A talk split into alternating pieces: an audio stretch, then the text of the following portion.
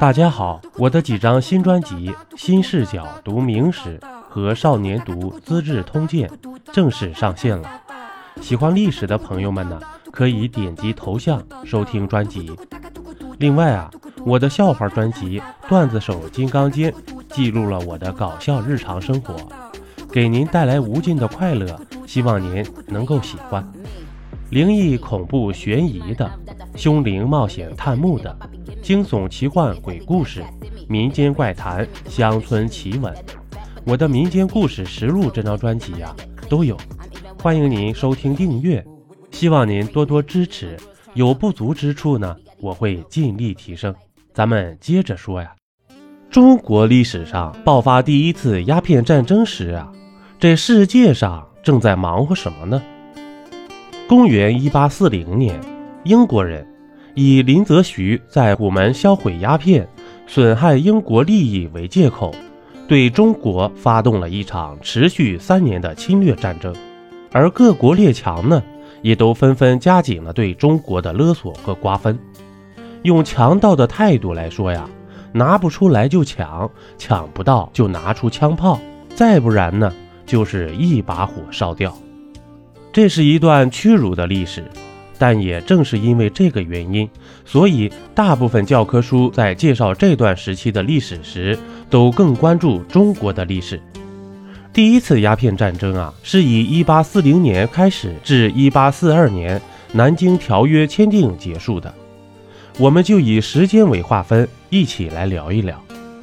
1840年，鸦片战争爆发的这一年，对于英国来说，可以说顺风顺水的一年。欧洲大陆上已经没有什么国家能真正跟英国正面对抗了。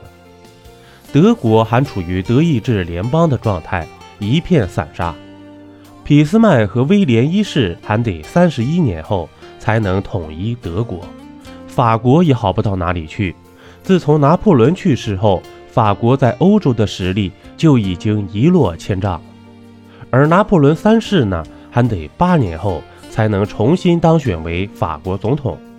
那一年，他正因为造反失败而被捕。英国在海外开始大举开垦土地，也是在这一年，大洋洲上的新西兰成为英国的殖民地。彼时的英国风光无二啊，所以他们才会想直接通过战争强行打开中国这个庞大的市场。除了英国，俄国也同样在大举扩张。他们吞并了清朝的附属国哈萨克，面积达到了一百多万平方公里，成为另一个扩张大国。而在北美洲，美国正悄然崛起。不过呢，当时的美国呀，仍然是国内矛盾重重，并在二十一年后爆发了关于奴隶问题的南北战争。而在日本，当时还处于幕府时代，美国的舰队会在十三年后敲开日本的大门，并由此引发日本一系列变革，史称明治维新。一八四一年，这一年是在鸦片战争中，清朝正式对英国宣战的一年。同样啊，这英国军队也开始以更猛烈的炮火回应清朝的这一举动。英国欺负清朝没有海军，便肆意用舰队侵略中国各个沿海省份。当时英国不止入侵了中国，还入侵了阿富汗。这是英国人第一次入侵阿富汗，时间上几乎与鸦片战争同步。在阿富汗，英国人吃了一个大亏。虽然他们在一开始的时候占领了阿富汗，但很快遭到了阿富汗的全民反击。大大小小的游击队用非常原始的武器抵挡英国人的侵略，并在第二年成功赶跑了英国人。